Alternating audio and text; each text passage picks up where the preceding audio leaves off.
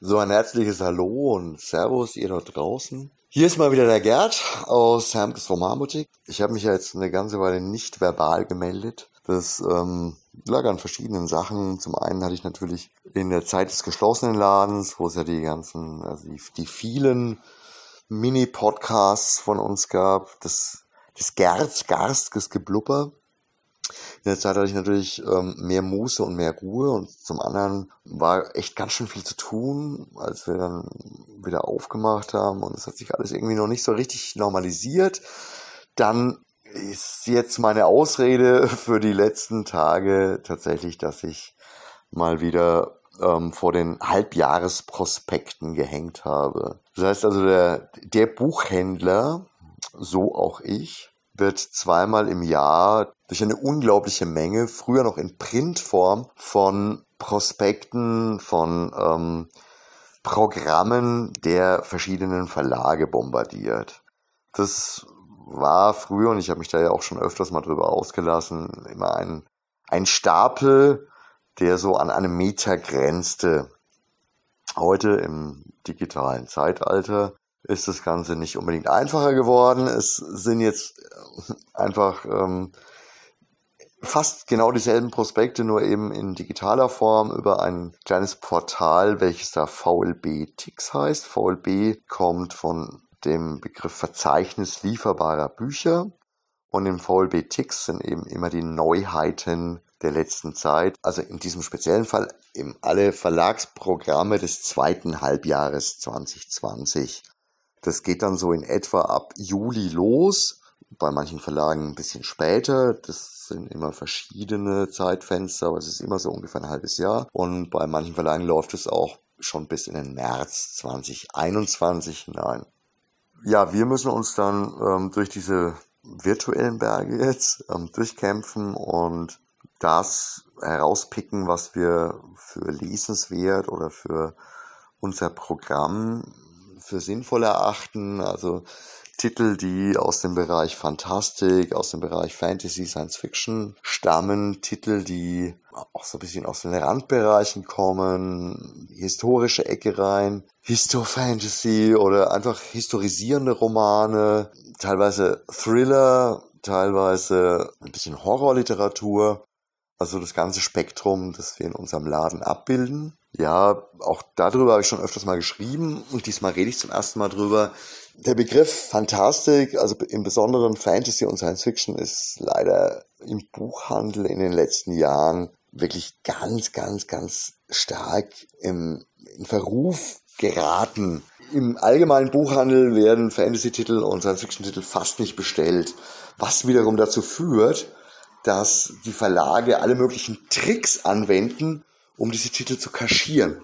Das bedeutet, ich habe in diesem VLB-Tix, wenn ich mir also das Programm für das zweite Halbjahr 2020 anschaue, 103 Seiten mit jeweils 10 Katalogen und so ein Katalog hat im Durchschnitt 30, 40 Titel. Also kann man sich schon äh, vorstellen, dass man da ein bisschen dran sitzt. Also ich meine, klar, ein paar Sachen kann ich für unser Sortiment sofort ausschließen.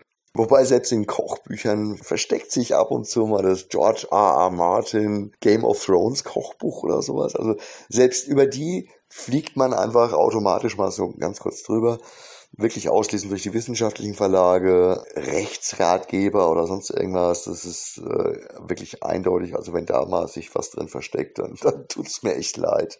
Und dann kommt natürlich auch leider noch ein bisschen erschwerend hinzu, dass viele, viele von den, von den uns liebgewordenen Kleinverlagen einfach natürlich scheuen, sich in diesem Medium abbilden zu lassen. Und an die ist es nach wie vor sehr, sehr, sehr schwierig, an die nötigen Informationen ranzukommen. Wir hatten es ja schon öfters mal davon, also auch die Barsortimente haben die ja teilweise ausgelistet, also auch da kriegt man keine sinnvollen Informationen mehr über viele Sachen. Und äh, leider muss ich jetzt echt auch mal so als kleine Anklage an die Kleinverlage wie Feder und Schwert, Manticore, Drachenmond und so weiter. Also gibt es natürlich noch, noch viel kleinere, aber oft auch, also P Machinery, die ja wirklich für unser Programm sehr, sehr viele Pralinen haben oder The Dandy's Dad mit unter anderem den Basement Tales und auch ein paar anderen Pralinchen. An die Informationen müssen wir immer aktiv rantreten. Also wir müssen immer irgendwie auf den Verlagsseiten nachschauen. Wir müssen immer irgendwie uns, uns selbstständig informieren und es ist ich weiß, es hört sich jetzt wieder wie Jammer an, aber es ist halt einfach nicht so einfach, an, an jeden Einzelnen zu denken. Es wäre unglaublich schön, wenn wir da sinnvolle Programme von mir aus auch in digitaler Form automatisch zugesendet bekommen würden, weil es ist ja auch in eurem Interesse, dass ihr im Sortiment vertreten seid. Leider ist es nicht so. Ja gut, wie auch immer, bei den ähm, mehr oder weniger großen Verlagen kämpfe ich mich eben durch 10 mal 103, also durch 1030 Prospekte, übrigens eine Zahl, die täglich noch leicht ansteigt, hindurch. Und das Ergebnis ist wirklich ein bisschen frustrierend. Also ich sag mal, ähm, bei den großen Verlagsprogrammen von den traditionell fantastiklastigen Verlagen wie äh, Random House, mit Heine, Goldmann, Blanc Vallée, Klett Cotta mit der Hobbit Press, Bastei Lübbe mit früher wirklich unglaublich vielen mannigfaltigen Science-Fiction- und Fantasy-Reihen. Pieper, die ja damals beim Übergang von Heine zu Random House einen Großteil des, des äh, Fantastikprogramms von Heine übernommen haben aus kartellrechtlichen Gründen. Dann Thor Fischer, die mit viel Elan in ein neues Fantastikprogramm gestartet sind. Knauer, die auch wieder viel, viel aufgebaut haben, die ja schon mal was Tolles hatten mit der Excalibur-Reihe. Wenn ich all die zusammennehme, dann muss ich euch leider jetzt schon sagen, also es, es wird ein relativ spärliches Jahr 2020, Punkt 2. Gutes Beispiel ist ähm, der Bastei Verlag. Da habe ich, glaube ich, insgesamt vielleicht acht bis zehn Titel bestellt und einen davon in einer Menge, die halbwegs relevant ist, also in einer Menge über zehn. Alles andere ist eher so, oh, brauche ich da eins, brauche ich da zwei, brauche ich da drei. Das ist wirklich frustrierend, wenn du dich durch über tausend Prospekte durchwühlst und zum Schluss auf ein paar hundert Titel kommst. Und wenn ich nicht all die vermeintlich weniger relevanten oder nicht relevanten Verlagsprospekte nicht auch noch durchschauen würde, wäre es noch trauriger, weil auch dort ist unter Thriller, unter historischen Romanen, unter Krimi immer, immer wieder die eine oder andere Praline versteckt, was uns einfach gar nicht so, so, so auffällt, aber ja, da blätterst du halt mal wieder 20 Seiten virtuell durch und dann taucht da plötzlich mitten zwischen irgendwelchen Bildbänden oder sonst was halt irgendwas super Tolles auf. Also deswegen, ähm, ich fürchte, unser, unser Taschenbuchprogramm wird wirklich nicht so schön sein, wie ich mir das wünsche, wenn ich an die guten alten Zeiten zurückdenke. Nein, ich bin nicht der, der immer sagt, früher war alles besser. Aber trotzdem, wenn ich, wenn ich drüber nachdenke, dann, dann habe ich sowas allein bei Heine schon an Menge bestellt für ein Halbjahr. Das bedeutet aber auch gleichzeitig, dass meine Laune, die die letzten Tage wirklich nicht besonders gut war, jetzt wieder deutlich besser geworden ist, weil ich einfach durch damit bin, weil diese Last von mir abgefallen ist. Jetzt ist der Bernie dran mit demselben Prozedere mit Comics. Das ist auch nochmal echt ordentlich anstrengend. Ist aber im Vergleich dazu natürlich anders, weil wenn Bernie die Comic-Vorschauen sich durchschaut, da ist im Endeffekt jeder Titel relevant und interessant.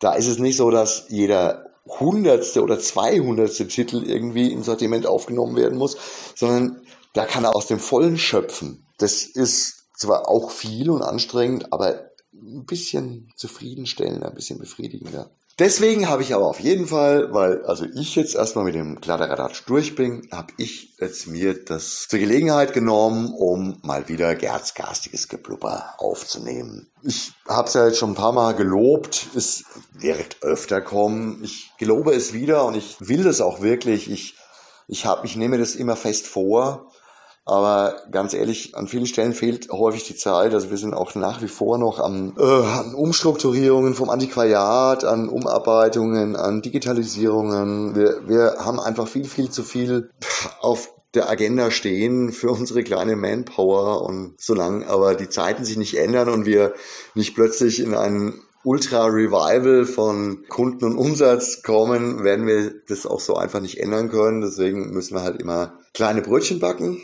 und schauen, dass wir trotzdem für euch da sind. Schauen, dass wir so gewissenhaft wie möglich auch so lästige Arbeiten wie die Verlagsvorschauen eben verrichten. Und ich hoffe, dass auch in Zukunft, also auch jetzt gerade im zweiten Halbjahr 2020 wieder genug Tolles für euch dabei ist. Bis bald, arrivederci, euer Gerd.